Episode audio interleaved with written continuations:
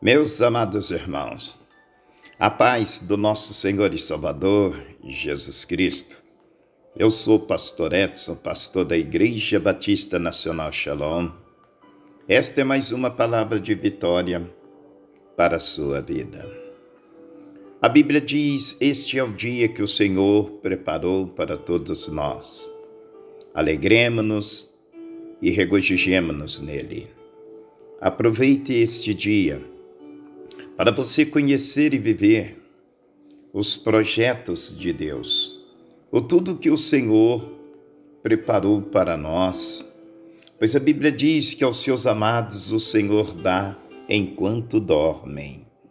As preparações de Deus para as nossas vidas já nos foi preparada até mesmo enquanto descansávamos o sono da noite, Deus, Ele trabalhava por nós em Cristo Jesus, o nosso Senhor.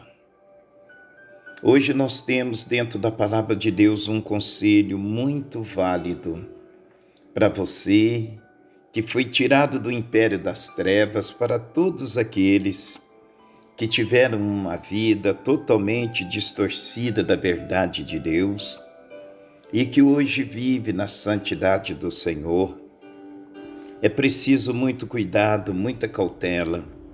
E a Bíblia nos dá alguns conselhos que devem ser seguidos para nunca perdermos de vista a nossa vida com o Senhor.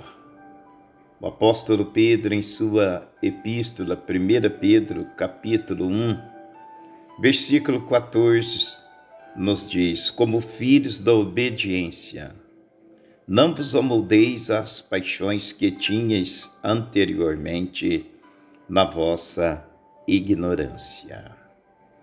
Nós vemos a palavra do Senhor hoje falar conosco para aqueles que tiveram as suas vidas transformadas, aqueles que tiveram de uma certa forma, irmãos, as suas ignorância esclarecida pela verdade em Cristo e a vida mudada.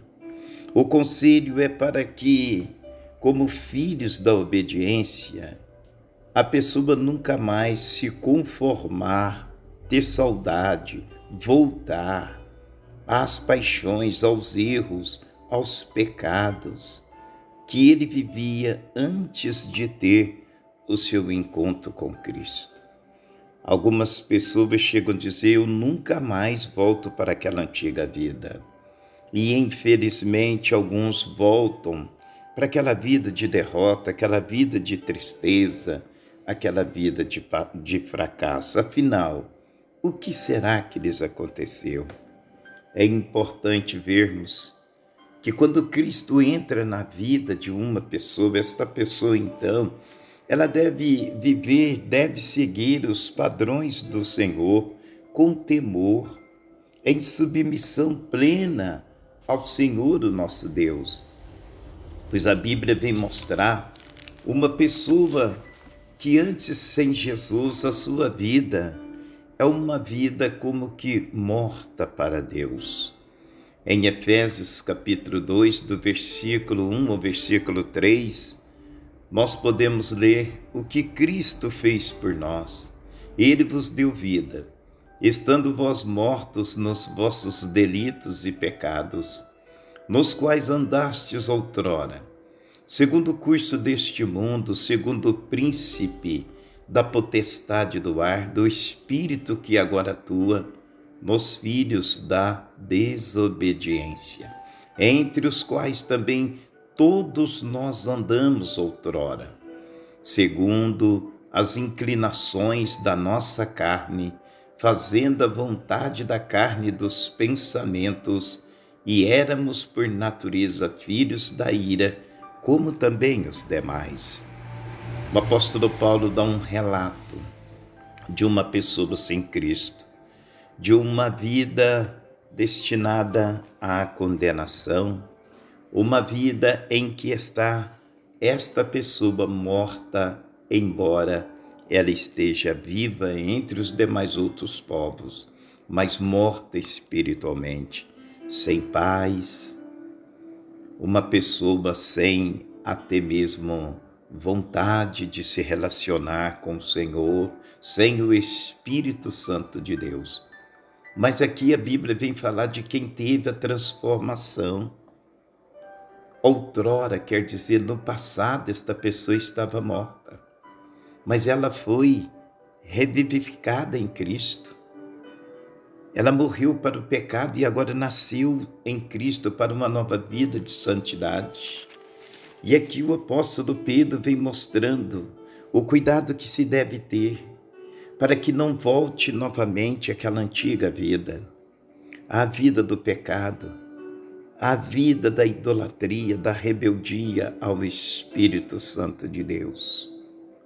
Mas algumas coisas pode levar a pessoa que já está nessa nova caminhada a voltar às antigas práticas, a desanimar da sua jornada com Cristo.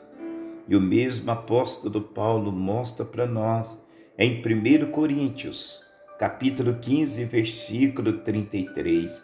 Não vos enganei, as más conversações corrompem os bons costumes.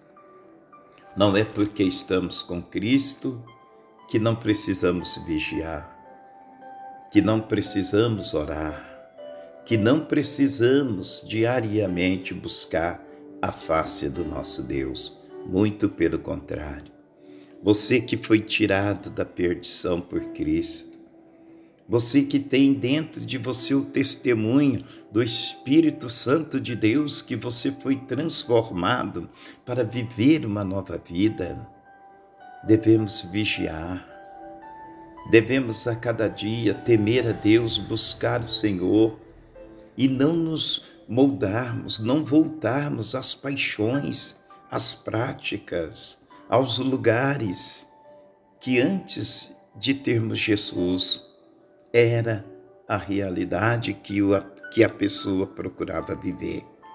Hoje em Cristo, devemos seguir a paz com todos e a santificação uma vida com o Senhor, uma vida no temor do nosso Deus.